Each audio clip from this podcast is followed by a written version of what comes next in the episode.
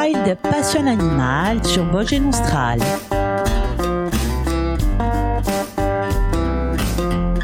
Avec son apparence de petit arbre pétrifié, sa couleur de sang et une réputation de pouvoir magique, le corail rouge a été l'objet de mythes quant à sa nature et il est un modèle classique de l'évolution des sciences naturelles au cours des siècles. Alors, est-il minéral, végétal ou animal? C'est ce que nous découvrirons dans cette émission, mais avant tout, un peu d'histoire. Dans la mythologie grecque existaient trois sœurs, les Gorgognes. Deux d'entre elles étaient des monstres et l'une était très belle. Elle s'appelait Méduse. On disait d'elle que ses yeux bleus avaient la clarté d'un lac et que ses cheveux blonds rappelaient les champs de blé. Poséidon tomba amoureux de Méduse et l'entraîna une nuit dans le temple d'Athéna. La déesse, offensée, métamorphosa Méduse en un monstre dont les traits furent ceux d'une vieille dame. Sa belle chevelure devint des serpents hideux et son regard, devenu terne, transformerait en pierre quiconque la regarderait. Le jeune dieu Persée décida d'aller tuer Méduse, qui s'était réfugiée dans une île lointaine. Athéna lui confia son bouclier de bronze poli, brillant comme un miroir, pour apercevoir Méduse en reflet sans la regarder en face. Hermès lui remit une serpe tranchante et une besace de cuir. Le jeune Persée se procura le casque d'Hadès qui rendait invisible, ainsi que ses sandales ailées. Grâce à l'aide des dieux, Persée réussit à approcher la méduse qui vivait euh, dans la grotte. Ses mains saisirent les serpents qui remplaçaient ses cheveux et d'un coup de serpe, il lui trancha la tête.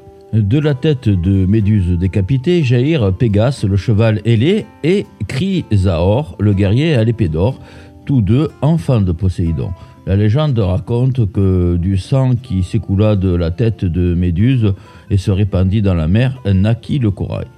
Du cadeau de naissance à la parure prestigieuse, de l'amulette contre le mauvais œil aux médicaments vantés par les médecins de la Grèce antique comme Dioscoride 40 à 90, Galien 131 à 201, et repris par la médecine arabe médiévale avec Avicenne 980-1037. Le pouvoir du corail rouge a voyagé dans le temps et l'espace.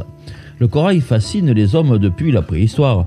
Les premières traces de son usage remontent au paléolithique 20 000 avant JC.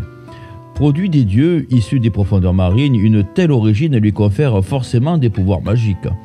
Représenté sur des peintures murales, sur des vases sous forme de bijoux et objets divers, il sera très présent chez les Égyptiens, les Grecs et les Romains pour qui il protège les récoltes, donne à la terre sa fertilité, défend des navires contre la foudre, éloigne la haine de la maison. Le corail rouge conjugue ainsi les forces bénéfiques des trois règnes minéral, végétal et animal. Il concentre en lui toutes les énergies cosmiques et développe le magnétisme personnel de celui qui le porte. La croyance en ses pouvoirs s'est perpétuée tout au long de l'époque médiévale. Il était par exemple d'usage de cacher dans sa bourse un morceau de corail comme talisman contre la sorcellerie. Ses vertus médicinales étaient supposées nombreuses. Sous forme de poudre, par exemple, il était introduit dans la bouille des bébés afin de les protéger contre les épidémies. Jusqu'au bout du XXe siècle, il était porté en Italie par les femmes comme remède à la stérilité. Appelé arbre des eaux, sa couleur rouge l'apparente au sang. Les anciens lui accordaient le pouvoir d'arrêter les hémorragies, alors que pour les chrétiens, il symbolisera bien sûr le sang du Christ. Dans la tradition arabe, il est utilisé contre la dysenterie, comme collier et même comme dentifrice. Considéré par les Tibétains et les Indiens d'Amérique comme une pierre sacrée, il symbolise l'énergie de la force vitale et protège du mauvais œil. Il est l'un des sept joyaux dans le bouddhisme sino-japonais. Les Corses ont trouvé dans le sang de la mer, comme ils le surnomment parfois, un allié séculaire pour conjurer le mauvais sort. Aujourd'hui encore, la main ou figue, une main serrée avec euh, le pouce entre l'index et le majeur, taillée dans le corail rouge, est traditionnellement offerte aux enfants à leur naissance en guise de porte-bonheur. On ne peut cependant pas acquérir la main figue pour soi-même, on doit la recevoir en cadeau. Vous pourrez ainsi l'offrir à quelqu'un à qui vous souhaitez la bonne fortune. Enfin, dans le folklore français, les noces de corail symbolisent les 11 ans de mariage. La tradition veut que les conjoints s'offrent à chacun un morceau ou un bijou en corail. Comme euh, beaucoup d'animaux marins, le corail rouge a d'abord été identifié comme un végétal. Ovide, poète latin du 1er siècle avant JC, décrit une plante molle dans l'eau, dure dans l'air. C'est le naturaliste italien Luigi Ferdinando Marsigli en 1705 qui le premier observe des polypes vivants qu'il prend cependant pour petites fleurs blanches à huit pétales. D'autres, comme Dioscoride au 1er siècle, étaient persuadés de sa nature minérale avec euh, ses rameaux qui se pétrifiaient au contact de l'air. Ou encore Paolo Boccone, botaniste italien du XVIIe siècle, qui jugeait que le corail doit être mis sous le genre des pierres et non sous celui des plantes. Mais dès le XVIe siècle, Guillaume Rondelet, fondateur de la biologie marine, hésite et le range parmi les zoophytes, organismes fantaisistes qu'il situe entre les animaux et les plantes.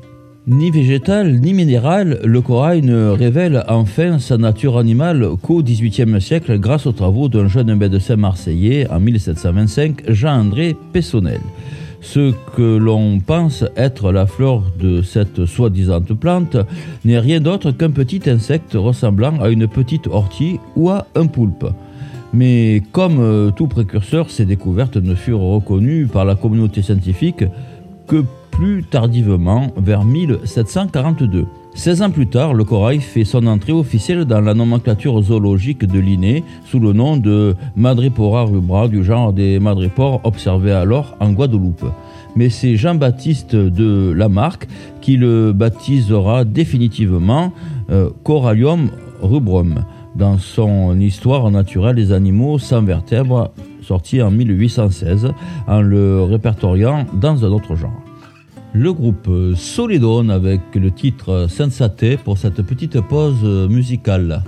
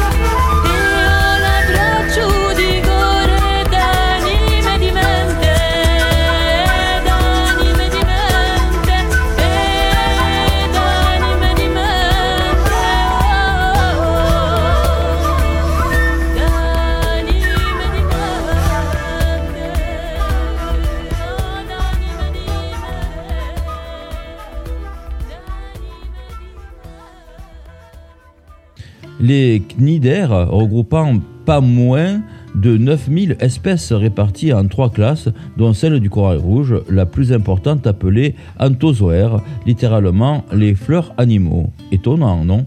C'est dans cette classe que l'on trouve les coraux, ceux à six tentacules ou multiples de 6, les hexacorallières, et ceux à huit tentacules, les octocorallières, groupe de notre corallium robrum. Ce genre Corallium se trouve dans la plupart des mers tropicales et subtropicales. Cinq espèces vivent dans l'océan Atlantique et une seule dans la Méditerranée. Devinez laquelle? Celle-ci a plus forte valeur commerciale est le Paracorallium japonicum, ou la K, ou alors encore sang de bœuf, qui vit au Japon. Certains de ces coraux précieux qui vivent à plus de 1000 mètres de fond dans le Pacifique peuvent atteindre plus d'un mètre de haut et un poids de plusieurs dizaines de kilos, alors que le corallium robum ne fera guère plus que quelques centaines de grammes. La couleur de ces coralliums et paracorallium travaillés en bijouterie va du rouge profond au rose et au blanc.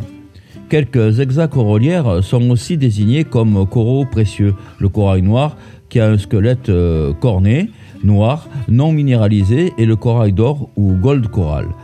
Deux espèces euh, relativement rares et qui vivent en Méditerranée et en Atlantique. Si l'anatomie du corail est relativement simple, certaines de ses fonctions restent encore mystérieuses. Le corail rouge est un animal colonial, constitué de nombreux petits polypes blancs de quelques millimètres de haut, répartis autour d'un squelette calcaire rouge interne seul vestige qui restera bien sûr après la mort de la colonie. Quand la colonie est déployée, le pied du corail ressemble à un arbuste garni de fleurs blanches. Alors que ses cousins tropicaux constructeurs de récifs ont besoin de lumière pour vivre et élaborer leur imposant squelette, le corail rouge se développe plutôt à l'ombre. En contrepartie, sa croissance est beaucoup plus lente, quelques millimètres par an par rapport à plusieurs centimètres pour les coraux tropicaux. Ainsi, une colonie de 20 à 30 cm peut donc être âgée de plus d'un siècle. Près de la surface, il vit dans des grottes ou des petites cavités, et plus en profondeur, il occupe des parois surplombantes ou verticales. Il peut même se trouver sur des roches profondes peu inclinées quand les courants sont suffisamment forts. Le corail rouge est en effet dépendant des courants pour se nourrir. Il attend passivement que les petits animaux du plancton et des particules organiques viennent se coller aux petites tentacules des polypes armés de milliers de cellules pleines de venin paralysant. Les tentacules qui entourent la bouche ramènent alors la nourriture vers cet orifice unique. C'est par le même orifice que l'animal expulse ses déchets. Le squelette est recouvert d'une fine couche de tissu comme un doigt de gant. Seul ce squelette formé de carbonate de calcium cristallisé sous forme de calcite et donc la couleur caractéristique est due à la présence de pigments caroténoïdes et non à l'oxyde ferrique comme on l'a longtemps cru. Les polypes, qui ne sont qu'une partie de l'animal, peuvent s'y rétracter complètement dans de petites loges et disparaissent totalement à la vue. Les cycles d'ouverture-fermeture des polypes, tout comme leurs fonctions exactes, sont là encore euh, mal connus aujourd'hui. Il y a tellement à dire sur le colère rouge euh, que nous avons décidé de vous proposer une seconde émission qui lui sera entièrement consacrée. Mercredi prochain, nous répondrons à ces questions. Comment reconnaître le corail rouge de Méditerranée? Quel est son mode de vie, son comportement alimentaire? Et comment fait-il pour se reproduire? Je vous souhaite une excellente après-midi. On se retrouve donc mercredi. Bye bye. Wild Passion Animal sur.